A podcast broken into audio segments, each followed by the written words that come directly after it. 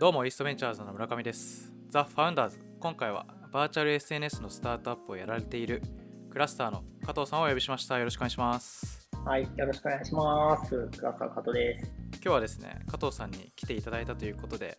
あの本当に初期から VR という新興産業の中であのいくつもプロダクトを作って壊しながらここまで、えー成長してきたクラスターの創業ストーリーであったりだとか、まあ、そうした新興産業でどうスタートアップを立ち上げていくのかについてお話を伺えたらなと思ってます。はい、よろしくお願いします。お願いします。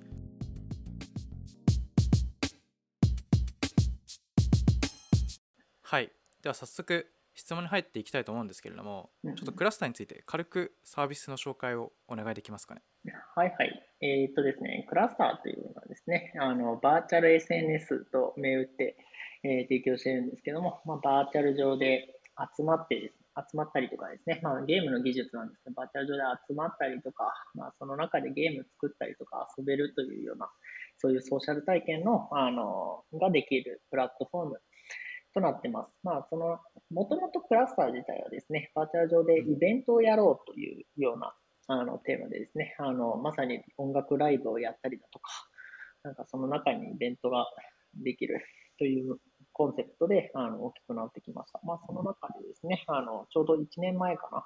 くらいにあのソーシャル機能も拡充してですね、よりユーザーさんがですね、あの中で交流したり、ゲーム作って遊んだりとかできるようになって、で、あの発展してきてますというような感じです。はい。よろしくお願いしますイ。ベントお願いします。イベントにとどまとどまらず、もうソーシャルに拡大してい。ですねわかりま。した。ではですね、ちょっと早速いろいろ聞いていきたいんですけど、うんうんうんあれですよね、結構有名なお話で、創業前はなんか引きこもっていたみたいなのをよく。そうですね。最近はなんか、あの、引きこもらなさすぎて、引きこもってたのは嘘なんじゃないかとか、そういう説が流れてますけど、まあ実際にちゃんと引きこもってます。ちゃんと引きこもるも何もあるのかという感じありますけれども。確かにワードが面白いですね。はい大学院、そうですね、京都大学行って、京都大学の大学院に行って、えっ、と、院半年や行ったのかな、それくらいで中退して、で、うん。3年間引きこもり生活をしてからの会社を作ったというので、3年間引きこもってる時はですね、結構ガチで引きこもって、いや、まあ、なんかあんまネガティブじゃなかったんですけど、なんかきあの、はい。楽しく、楽しく家の中で遊んでいたり、プロダクトを作ったりとか、開発したりとかしてたら、気づいたら引きこもってたということに気づいたくらいなんですけど。そうそれくらいなんですけど、まあでも、あの、そうですね、1年間に会う人みたいなのがコンビニの店員さんとかそれくらいだった。あと共同創業者ですね。共同創業者が、あの、うん同じく大学の、あの、社会不適合組なんですけども、まあ、中退して 引きこもってた組なんですけど、一緒にプロダクト作ったりとかしてたというので、はい。そんな感じでしたね。なるほど。別に意思を持って引きこもったわけではなくて、気づいたら引きこもりの状態になっていて、そうですね。まあ、なんか気づいたら、あれ引きこもってるな、俺、みたいなくらいの感じでしたね。でまあ、その頃からでも自宅でそう稼いでたり。そうです、そうです。そうそうそう。だから、あのー引きこもれた理由も、その、元からそ,、そのタイミングでかあの、プログラミングだったりとかで稼げてたっていうのがあるんですよね。まあ、個人でゲーム作ったりとか、あと、まあ、ゲームを作るのを受託するという形で作ったりとか、あと、まあ、うん。ゲーム、このプログラミングのスキルを使って、まあ、なんかコン、コンシューマー系のゲームの下請け会社でアルバイトしたりとか、まあ、そういうう、ん。そういうことをやっていてですね、あの、稼げてたというのがあるんで、そうです。まあなんか、あの、ちょこっと稼いで、あの、残り時間は家でゴロゴロして、ゴロゴロというか、もう自分の好きな開発したりとか、本読んだりとか、引きこもってるっていうような、そんな生活を気づいたら3年やっていたと えーいう感じですね。そのなんか、ある意味、平和というか、その引きこもり生活から、なんかどうやってその、なんですか、まあ、いわば退屈かもしれないんですけど、その起業に至っていくんですか？はい。まあ、もともと、そうですね、あの、会社を辞めたとき、会社というかですね、学校を辞めた時も、その、うん。まあ、何かしら世の中を変えるようなものをしたいみたいなことを考えてはいたんですね。で、うん。あの、SF が大好きというのもあって、大学であの宇宙、宇宙をやり始めたのはガンダムの、あの影響で、量子コンピューターとかもやってたんですあの掛け持ちして僕、あの卒論2つ書いてるんですけど、量子コンピューター系をやったのは、その、まあ、広角機動隊とか、まあそういうあの SF 世界が大好きだからという、ミーハーな感じでやり始めたんですけど、まあそ、もと、ただアカデミー辞めたのも、アカデミーの時間軸ってなんかすごく長いので、その、はい、僕の求めてる感じでもないなと。なんかそう、ただどう、どういうことをやるのが自分にとって合ってるのかみたいなのは、当時引きこもり始めた時は分かってなかった。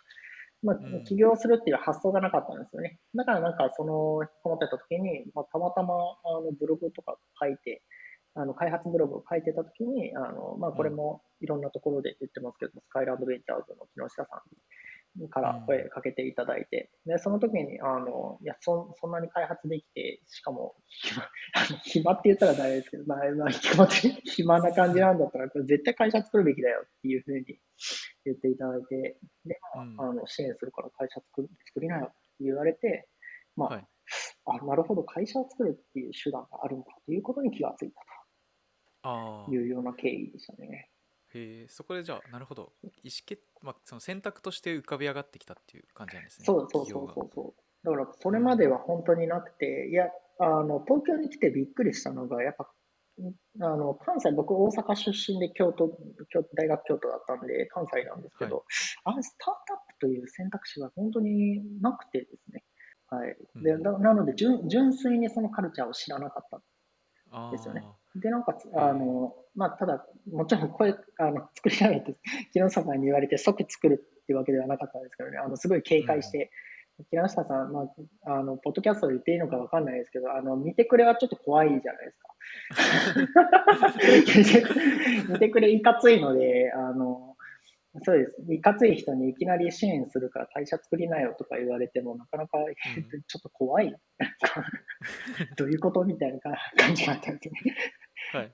ただまあ、その後に、あの、木下さんの出資先の方だったりとかを紹介してもらったりとかで、うん、あのスタートアップってこういうカルチャーなんだと。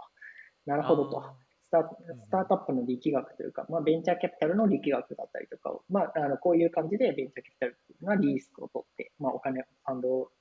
としてお金を集めて、あのリスクを取ってスタートアップに投資をし、スタートアップの経営者はこういう責任のもと、あの事業を作っていくみたいなのが、まあ、バーッと全体像がなんとなく見えてきて、なるほどということで、はい、会社を作ったという、そういう経緯でしたね。はいそうなんですね。それはなんか最初から VR の授業だったんですか？あそうですね。なんかまあ会社作らないって言われたときに、やっぱり事業をどうする、どんな領域をすにするかというのを考えて、はい、あの、まあ、何個か領域やりたいことがあったんですよね。その、まあ、バーチャル領域、こういう VR とかのデジあの 3DCG とインターネットが結びついていくという世界観。まあ、それこそ、うん、あの今、今まで動画とインターネットが結びついてと、まあ、いろんなものがインターネットに結びついてってなったときに、その 3DCG とかゲームがインターネットと結びついて、まあ、あっていうようなバーチャル領域、まあ、の発展に関わるというのが1位。で宇宙大好きだったので、宇宙やりたいとか、量子コンピューターやりたいとか、なんか まあ、あの、その辺はすごく考えてたんですよね。まあ、SF 的な世界観が大好きなので、はい、SF 的な世界観実現できるようなことをやってなんぼだろうと。まあ、ただ、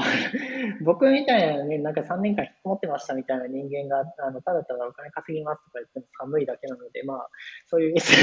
SF 的な世界観に作りたいなという中二病心を持ったままですね、そこで振り切りたいなという中で何個か挙げた中で、あの、まだ量子コンピューター早いなと。まあ、専門でやってたからわかるんですよ。ビジネスにするために、ビジネスにするってなるとまだ早い。まあ、やりようは何個かあると思うんですけど、まだ早くて、宇宙も、まあ、やはり、初手として、あの、何も経歴がないスタートアップの初手として、あの、2015年段階ですよ。2015年段階でやるのはちょっと早いかな、と。いうふうに感じた。まあ、今はまだ、宇宙とか結構ありよりだとは僕は思うんですけど、はい、ただ2015年の段階でちょうどその VR とかバーチャル領域で言うと、2014年にその、あれですよね、オキュラスが買収されて、2014年3月だったかな、に、あの、オキュラス Facebook に、えー、20億ドルかな ?20 億ドルとかいう驚愕の単位で、まあ、たった1年半とかの会社が20億ドル作ってわけわかんないなって感じなんですけど。そうですね、そうですね。まあ、まあ、普通にそれもニュースで見て、それで VR かぶってたっていうのもきっかけとしてあるんですけど、まあ、そういうのもあり、で、2015年の段階で、そのディベロップメントキットみたいなのが普及していた。で、2016年に、そのオキュラスのコンシューマーバージョンが出る。で、HTC Vive HTC がそのコンシューマーバージョンの VR デバイスを出す。で、プレイえソニーがプレステ VR というのを出すという情報が2015年時点で分かってた。はい、なので、まあ、コンシューマーバージョンのデバイスが出るみたいなのが見えてるんで、ロードマップとして。まあ、まあこのタイミングに入っていくっていうのはすごくありだなっていうふうに考えたっていうのが、あの VR を選択したっていうことの第一の理由なんです、ね、なるほどだから僕、会社は何個か作れるんだって、何個か作るね、あの、バイタリティとかあるんだとしたら、普通に宇宙やるし、量子コンピューターとかやりたいんですよ。はい。うんうんうん。でもまあそういう、いわゆる SF 的な世界観から選択肢を絞っていったみたいな。うんうん、そうです、そうです。うん。中二病ドリブンなんですああ、中二病ドリブン。確かに。中二病ドリブンなんで。いいです。うん。でもその2015年創業した時、まあ、コンシューマーデバイスがもう、うんうんようやくその出るか出ないかぐらいじゃないですか。それは早いとは思わなかったですか？その普及の読みとしては。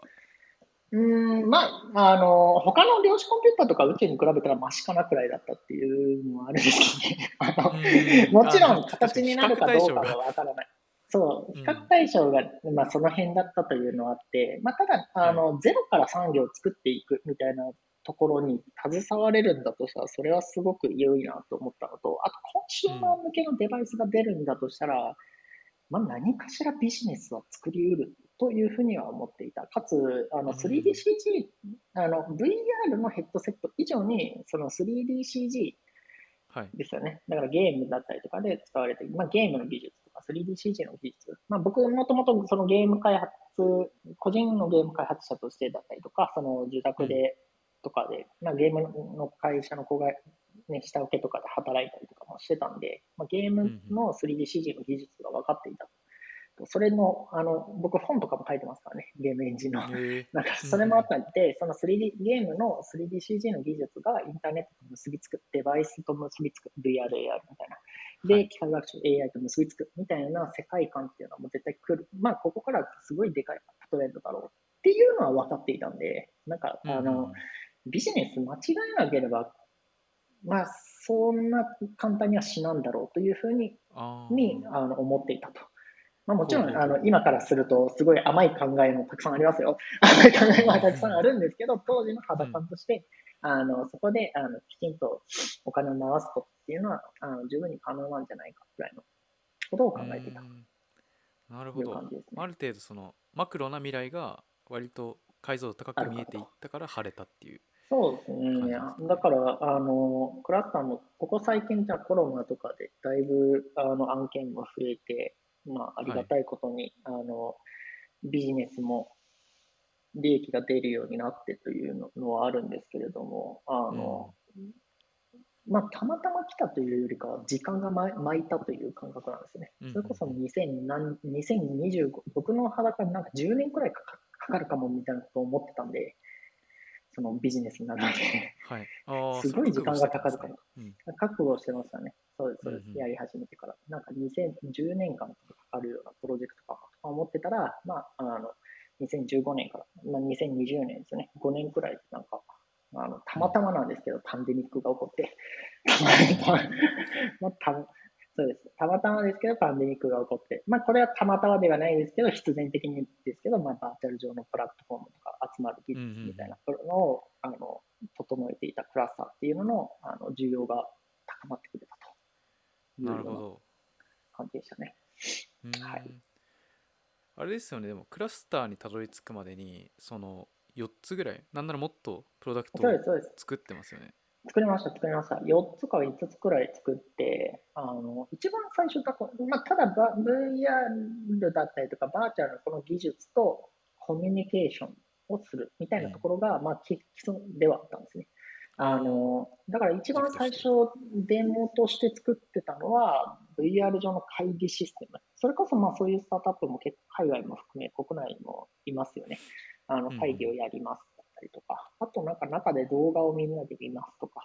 あの、メッセージやり取りするだけの、なんか、ピグっぽいやつとか、あなんかさ、ラメーバピグみたいなやつとかですね。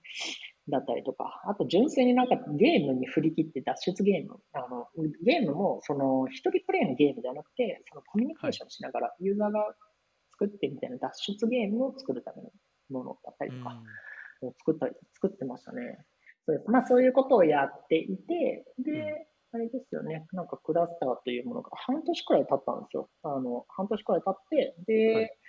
あの、作っては捨て、作っては捨てをすごいやってたんですよね。あの、はい、それはなんでそんな高速に半年でたくさんのプロダクトを出せたんですか？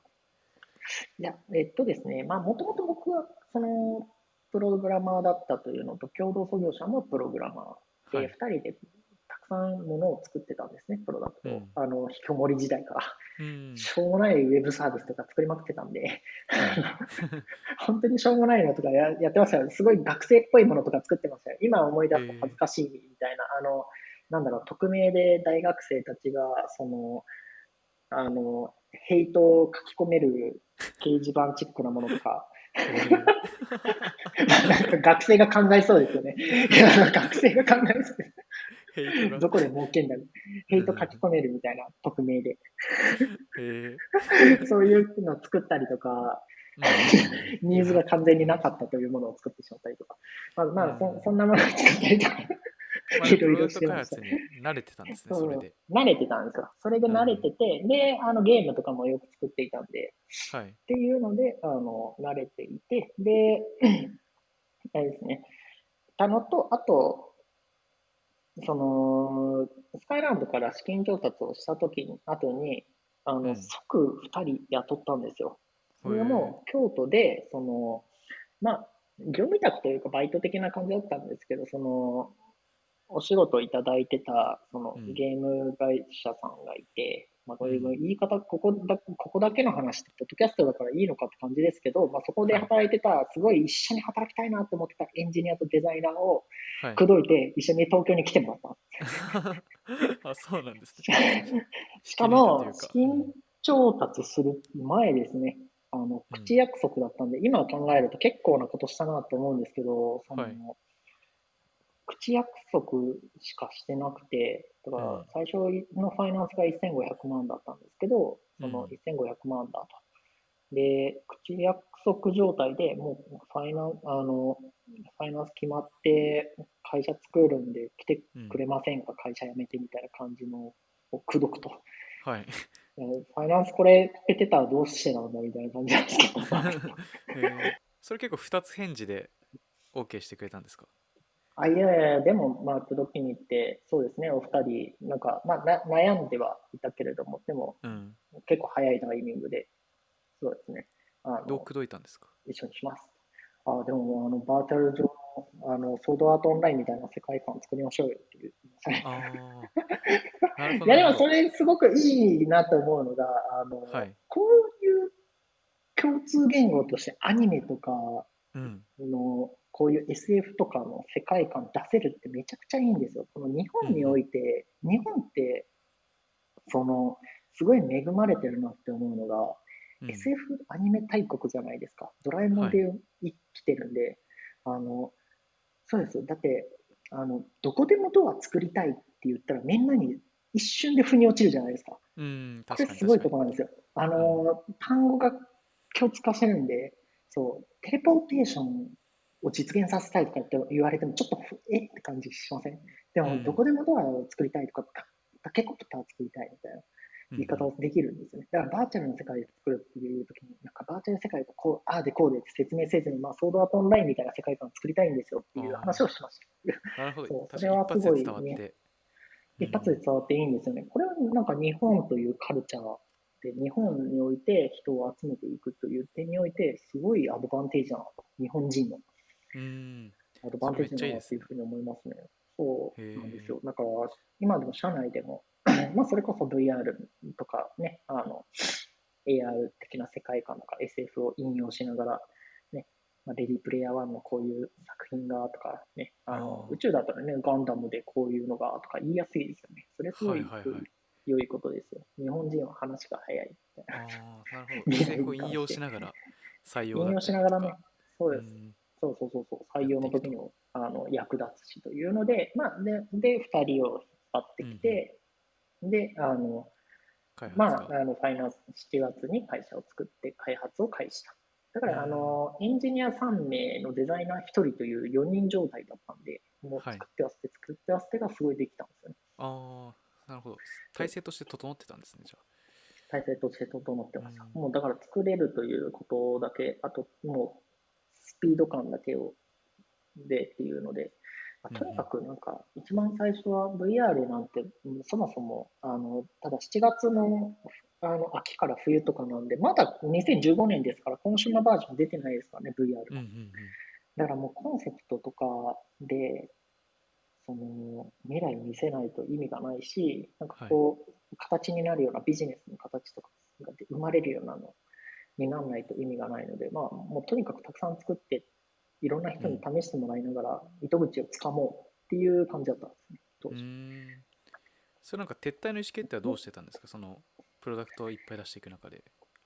ああ、でもまあ、作って、まあ、あの、あれですね、ハイブ渋谷というコワーキングスペースにいたのがそれも良かったんですけど、まあ、はいあの、それこそアソシ当時のスカイランドのアソシエイトのね、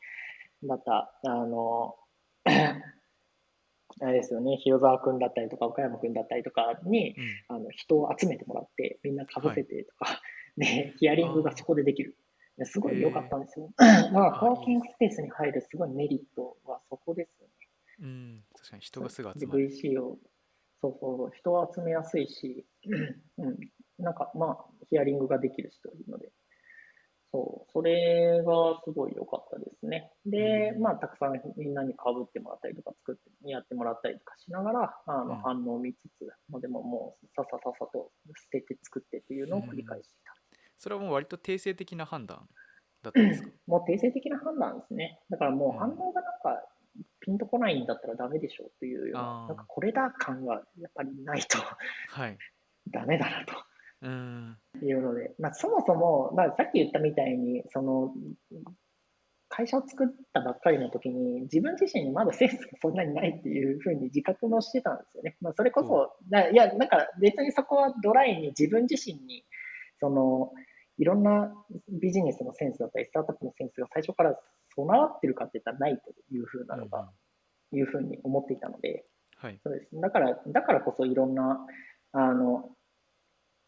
人に話を聞いたりとかうんうん。もそうでしたし、まあ当時あれですよね、2015年だったんで、IBM ブルーハブっていうですね、アクセラレーションプログラムとかあったんで、それにあの行ったりとかもしてましたね。で、いろんなメンターの方に話聞いたりとか、もうとにかくあの自分の感性だったりとかを信じずに、あの外部周りがなるほどとか、そうう、ん。なるようにっていうのをやりながら、でもやっぱ自分自身でもかつな、あのこれはいけそうみたいな肌感が生まれるまでは作って捨ててを繰り返そうと。あー。そのなんか外部からたくさん意見取り入れるじゃないですか。それ、はいまあ、いろんなこと言われると思うんですけど、それって混乱しないですか、はいそのその意見のあ混乱しまくりですね。うか。混乱しまくりですね。特にですよ特に会社作ったばっかりの時は混乱しまくるんで、まあ、でも、うん、なんか、どうしてました？いや、まいや別にいいと思ってて、はい。あの、そう、まあもちろん、その、うん。ふらふらしてても仕方がないとはいえ、まあやっぱり当時はあれですよね、あの、ひ人一人一人からこうね、経営者とかから意見聞くと、なんか、やっぱこうかな、あやっぱこうでもない、ああでもない、こうでもないみたいな感じになりますよね。でももう、それを経ることでしか、なんか軸みたいなのでできないのかなというふうに当時は思っていたし、今もそう思ってるんですよね。はいいはうい。うのもあって、まあ、そもそもあの自分自身にその社会人経験がない、ビジネス経験もないうん。ので、まあ、信じるべきものみたいなのを作っていくフェーズだくらいにああのあ、なるほど。割り切ってはいた。うん、というのもあるんでインプッあのトして、うん、そうそうそうそう、大量にインプットして浴びるように、シャワー浴びるようにインプットしながら、まあなんかそれっぽいものを掴み切るまでは頑張ろうみたいな感じですね。まあ焦りますけどね、当時。当時焦っていたし、すごいどうすればいいんだろうなみたいなことを思いながら必死でしたけれども。そうです。まあ必死になりながらいろんな意見を、そうですね、取り入れながら、あの、道みたいなのを探すというのをやってましたね。うんなるほど。なるほど今はやっぱりこの信じるべき道だったりとか、クラスターというビジネスモデルの戦略とかもはいすべて言語化できてますけど、当時、まあ、じゃあそういうのがすべて言語化できてたかって言ったらそんなことないですからね。いろんな人と対話しながら、やっぱこうなんじゃないとか。うんうんまあ、例えばですけれども、あのでそそこでクラスターというのが出来上がって、なんか今のイベントで稼いで、で、うんあのコンシューマーの方でこうやって稼いでいこうと。うん。で、まあ、クラスターっていうものも、あの、あれですよね、コンテンツ、3DCG のコンテンツをアップロードしていける。うん。アップロードしていって、そこであのユーザーが遊べるみたいなのも、まあ、あの世の中にロブロックスとかそういうコンプスもありますからね。そうそこら辺のコンプスだったりとかの競合調査とかも、まあ、ロブロックスに、それこそ2015年とか16年の時代、時にあの見つけて、えーこういうのああるんだ、い、いな、みたいなことを思っていたんで、それ当時からその,、まあ、その辺の形とかも、まあ、目指すべき場所、まあ、ひっくり返しうるポイントみたいなのも探ってたって感じですね、開発へして最初の1500万で。で、そのために半年ちょい使ったへえそれなんかと。はい。その VR という領域を変えようと思うタイミングがなかったんですか？いや、あんまなかったですね。あの、VR という、そうですね。そうです、そうです。あまりま VR のヘッドセットにこだわってなかったっていうのはありますけどね。ううんそれこそ今もクラスターってスマートフォンでも入入れる、PC でも入れる、VR のヘッドセットでも入れるっていう感じですけれども、まあ、もともとこの、あの 3DCG とかゲームゲームで使われている 3DCG の技術が、うんまあ、あの、よりインターネット的に使われていくようになる。インターネット的っていうのはユーザーがコンテンツ上げて、で、うん誰、誰がこのコンテンツ欲しがるの？みたいなところ、もののコンテンツを世の中には数人とかが欲しがる人がいるというのがインターネット的。だからどこまで行ってもロングテールの力がインターネット的というものですけど、まあ、糸井重里さんがね、本で書いてましたよね、インターネット的って本を。はい。まあ、そのロングテールみたいなののインターネットのパワーみたいなのが、と、その 3DCG のゲームだったりとか、バーチャルっていう世界観を掛け合わさるみたいのだけはずっと信じてたし、ずっとぶらさずにやってた。まあ、そこだけは信じてるポイントだった。んうんうん。そこの軸はずれなかったという、うんうん。まあ、ゲーム好きだったとかもあるんですけどね。ゲーム好きだったんで、もっとなんかその世界、シンプルにそれが好きだったから、なんかそういう世界がもっともっとあの一般の中、生活に入り込むっていうのはもうあるでしょ。くらいの感じ、あるでしょっていう、はい。もっとあるでしょっていう、それそれだけの形だった。それだけが信じるポイントでしたね。へえそれで半年ぐらいやり続けていてクラスターにたどり着くわけですよね。それはどうたどり着いたんですか？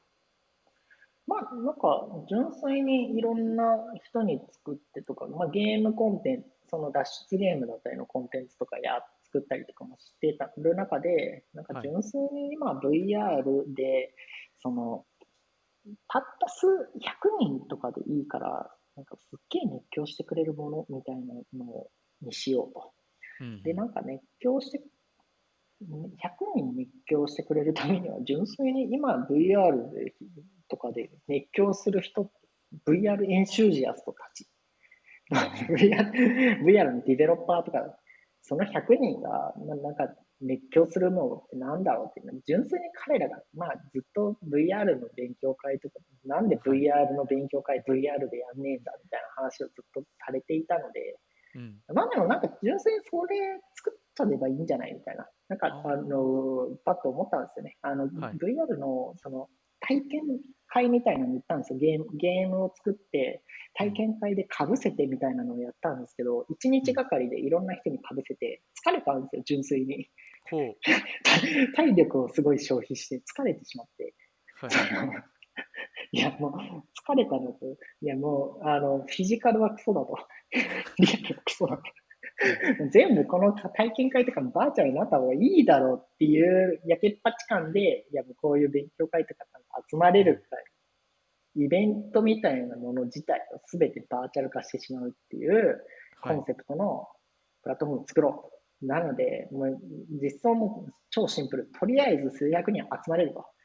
集まって、うん、で、まあ、スライドに何か映して喋れる以上、それだけのものを作ろうって言って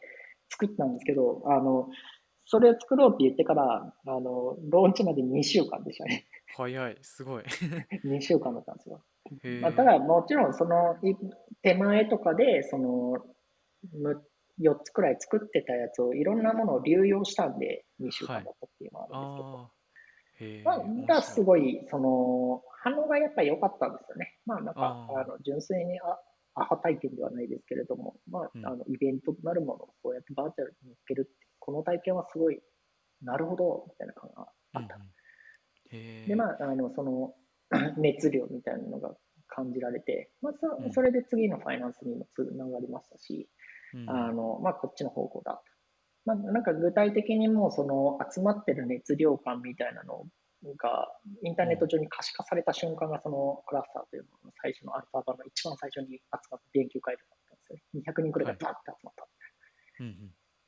っていうので、まあ、これは相当なんか何か何かを生み出してしまったな感があったんです。でもそこからはあの何をするかというと、この生み出してしまった何かのこの熱量みたいなのが、うんまあ、おそらくこれは発明であるということは分かっているけれども、はい、ビジネスにどうする？なんですね。そこからはすごい悩ましい時期ですね。ああ、そうなんですね。そこはまだ確立されてなかったんです。全然確立されてないです。2016年。そう。ただ、まあ、かつあの2週間で作ったんですごい張り子の虎でもあったんですね。コンセプトだけの状態だった。はい、まずはまともに動くようにしようっていうのに1年かかったんですよ。そこから。やっぱりこの領域、クラスターも今やってて分かるのがですね、そのスマートフォンアプリとかウェブアプリに比べると、うん、その作らないといけない物量が純粋に多いんですね。うんうんっていうので、まあ、まともにそもそもプロダクトとして動くというのに1年かかった。あで、正式版が出たのが2017年の5月ですね。はい、うんじゃ結構プロダクト開発に時間を要したというか。そうなんですよ。だからまともにという、あの当時だからイベントをやるって言った時に、あの誰も自由自由にイベントを作るとかができなかったんですよ。さまさまもうじ直 になんかイベントを作ってみたいなことをやらないといけなくて、はい、これはもうサービスとしての、で機能も全然ないし、いろんなものが。っていうので、まあ、まともな、ままずはまともに、まともに動く状態にしようというところからスタートって感じですね。で、それに1年くらいかかって。ユーザーの使われ方としてはどうだったんですか、うん、その時期は。もう順調だったその時期は、まあ、えっと、全然順調ではなくて、その1年間は。どちらかというと、うん、まあ、あの、問い合わせベースで、あの、イベントをやってみたいなのを月1件とか、2ヶ月に1件とかやっていた。ただ、そればっかりやってると、イベント、開発が進まないので、うん、まあ、それもちょいちょいやりつつの、うん、そうです。まあ、あの、補充、いろんな機能を補充していって、うん、まあ、まともに動くようになったなった正式版リリースが2010 7年の5月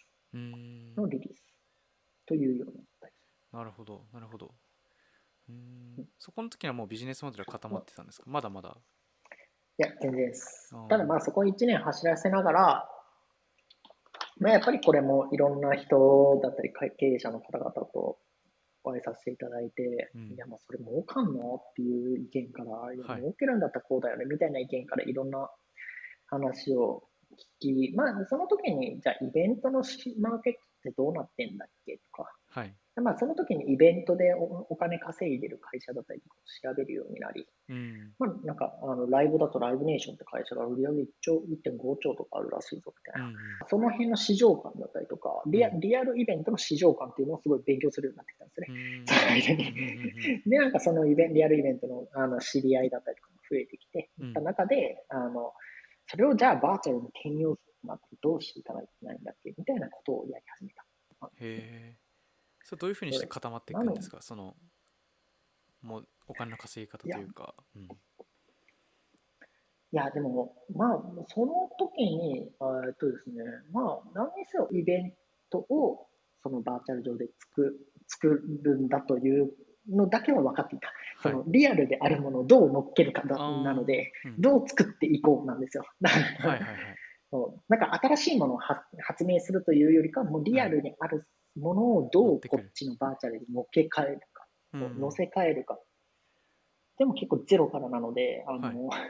どうしようかなと。うんまあ、ただ、わかりやすくやり、やりうるのは、おそらくタレントさんがライブをやる、やったりすることだろうと。はいまあ、バーチャル上でアーティストさん、タレントさんがバーチャルのアバターで出てきてライブコンサートするう。んそれによってチケットだったり、物販だったり、ギフトだったりとかが発生する。これはなるだろうとは思ってたんで、もう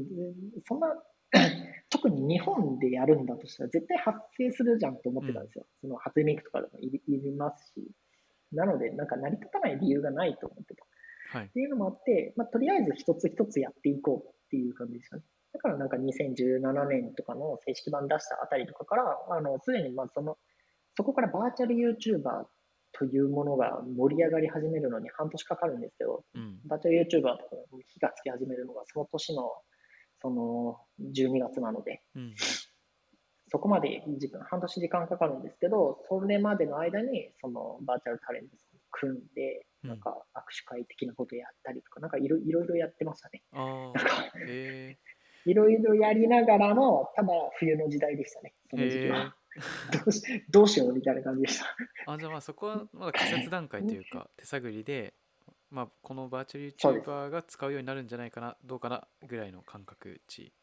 あ、もうバーチャル YouTuber なんてものがなかったんで、そもそも。あそうへ そう、なかなかったので、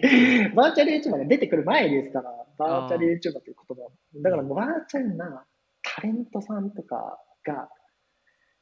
このバーチャル空間の上で、その講義をやる未来とか来るでしょうというふうな、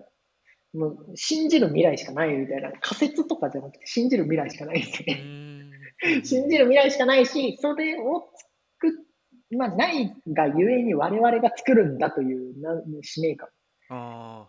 あすごいですね。本当に切り開いてる感というか。ていう、そうですね、ありがたいことに、バーチャルイベントはクラスターがだいぶ切り開いてかなというふうですが。それがビジネスとして成り立つっていうのは確信したのもその2018とかですか？そうですね、だから、ビジネスとしそうですね。まあなんか、あの、僕ビジネスに関して言うと、その、まあ欲しいと思う人がうん熱狂感、まあライクじゃないラブみたいなのがありさえすれば、ビジなんかそれが数十人から数百人いれば、まあビジネスにはなるだろうっていうふうな、すごい楽観的な考えではあった。てかまあビジネスの本質ってそこだと思ってるんですよねう。ん純粋になんか欲しい人がたくさんちゃんといる。うんで、まあ、いくらでもお金払うぞと。うんいくらでもサポートするから、みたいな。まあでも今のなんかサロンビジネスとかもそうですよね。なんかじゅ、あの、すごい、あれですよね。だ、なんだったかな？あの、ちょっと忘れちゃったな。えっと、2008年とか7年、8年か7年くらいにワイヤードのはいひ元編集長が、なんか、1000人のトゥルーファンによるビジネスの時代がやってくるみたいなのを書いてわかりますよそうですよ。そう。なんか、言ってる、そうですよね。なんかに、インターネット全盛期において、結局のところ1000人、あの、お金を払い続けてくれるような、うん本当に愛してくれる人みたいなのがいさえすれば、まあビジネスになると、ちっちゃくても。でまあなんかスタートアップの立ち上げ方の本質ってそこなんだろうなっていうふうにも思ってたんですよね。ただクラスターも、あの、この熱狂感みたいなのをクラスターを生み出す、クラスターへのファンみたいなのが数百人いたんで、うんまあ、いてくださった、いてくださったと、いたんでっていうか、まあ、あの、ファンになってくださった。もうありがたいことですね。クラスターがいい、クラスターが今も残ってるのはそのファンの皆さんのおかげなので、うんうんはい。なので、あの、その方々がいたからこそ、まあ、じゃあどうやって、あとは広げていくのか、形にするのかという問題だと。はいビジネスにはなるだろうっていうふうに思ってたっていうところですね。で、なんかまあ、あとかつ、やってることがすごいシンプルだとも思ってたんですよ。そのはいイベば全くインターネットとかデジタルのトランスフォーメーションされてない、まあ、今は DX という言葉が出てきましたけど、うんうん当時は DX がなかったんで、うんデ デジタル化されてないイベントというマーケットがこれだけのサイズ感あると。うん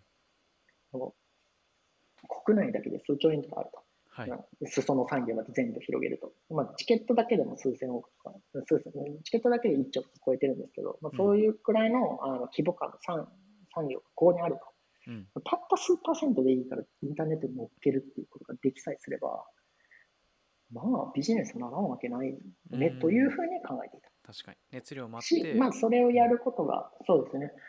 そう。まあパンデミックは予想して、全然予想してなかったんですけど、はい まあ、かつそういうそのイベントなんていうものっていうのは、やっぱ僕も引きこもってたから分かるんですけど、その熱狂感みたいなのって人の根源的な欲求なんですよね。なんか、うんあの、すごいたくさん集まって、まあ、なんかライブに行った、ライブに行ってすごい心の底から、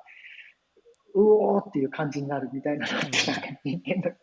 根源的欲求なのかなと。たくさんの人が集まって、うん同じものに向かって熱狂してる、その熱狂感みたいなのをシェアし合う。うんでそこに対してお金を落とす。うんそうだからどこまで行ってもそういう体験って、なんかお,、ま、お祭りですよね。古くはお祭りからだと思うんですけど、うんうんうんなんかもう一箇所に人がみんな集まって、なんかうん火を焚いて、火の周りでわらわわわ騒いでるみたいな感覚ですよ。はいその感覚ってもうどこまで行ってもなくならないはずだし、うんこれが、で、これがインターネット化さ、インターネットに載ってないっていうのがおかしいっていう考えが、誰かがやらないと。はいで僕がや、誰もやろうとしてないんだったら僕がやろう。で、そうなると僕の引きこもりも加速して僕も嬉しい えー、面白いですねいう感じで普遍的にやってましたね。リアルにある欲求とかそういうものをいかにインターネットに持ち込むかみたいうなそうそそう。持ち込むかという。で、そなんかそこにペインを感じていたというのもあるんですよね。だからうん結局引きこもってた時。コミケ行きたいとか、そんなレベルなんですけどね、あの、すごいチープな 言い方するとコミケ行きたいとか、ナナ様のライブ行きたいとか、そんな話なんですけど、うん。いやでもすごい大事なお話というかそれこそそのまあこういう産業ってそのなんか課題解決とかじゃないじゃないですか。あんまり。うん、なんかそのそういう時になんかどうアイデアを出してるんですか？このクラスターとかも最初は個人的なまあある意味課題解決なのかもしれないですけど。はいはいはい。それはなんかあでももう2つだと思ってて、うん先ほどやったやり方が僕はもうシンプルにあの作りまくって人に話聞きまくるしかないんだろうなとは思ってるんですよね。うん結局なんかじゃあイベントで稼ごうみたいな感覚も一人で生まれたのかっていうとそんなことはなくて、じゃあ生み出してしまったこの熱量をどうやってビジネスに変えていくんだっけっていうのを、まあやっぱいろんな経営者の方々だったりとか、いろんな人、壁打ち役になってもらいながら話をしてるうちに、あこれそれってイベント産業じゃんと。うんで、なんかイベント産業ってこういう構造してるらしいよとか、うんじゃあなんかその人に話聞きに行ってみようって言って話を聞きながら、なんとなくあの市場構造を理解していく。うんうんで、なんかそのためには、なんか動くものがないと、まあ話は進まんっていうことで、あと とりあえず作ってみんなに反応に見てもらう。だから作って話を聞きに行く以上みたいな感じですよねうん。それ以上でいいかもないのかなうんシンプルに。うふうに話を聞く思ってますね。うんそうです。まあ、ただもちろん、その、ね、あの正式版が出たのが2017年5月とか6月とか、まあ、ちょうど IVS2017 で優勝させていただいたのがみ、その正式版出たあたりなんですけれども、はいそうです。まあ、そこから半年くらいは、あの、どうしようかなと思いながら、なかなかビジネスにするの難しいなって思いながら、悩みまくってた時期ではありましたね。うんなるほどなるほどだからまあ最初はニーズのあることをやってそうそう熱量の高いユーザーを集めると。そうそうそうで熱量高い、なんかそんな、あの、ファンみたいなのが数百人とかはいるけれども、それだけだとお金にならんので、ちょっとどうしようかなというふうにな、うんうん、悩んでたと。うん。いうようなどうやって広げるんだっけ、どうやってお金に変えるんだっけみたいなところをすごい悩んでるうちに、あの、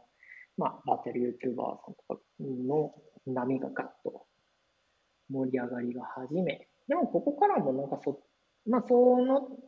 そういう、まあ、バーチャル YouTuber さんたちが、じゃあ、バーチャル空間、クラスターというものを使って、じゃあ、あのはいチケット売ったり、ギフトを投げたりとか、まあ、物販したりとかっていう世界観ですよね。イベントのために使おうとか。うんまあ、握手会とかもあの行われ、今でも全然行われてますけれども、その握手会をしたりとか、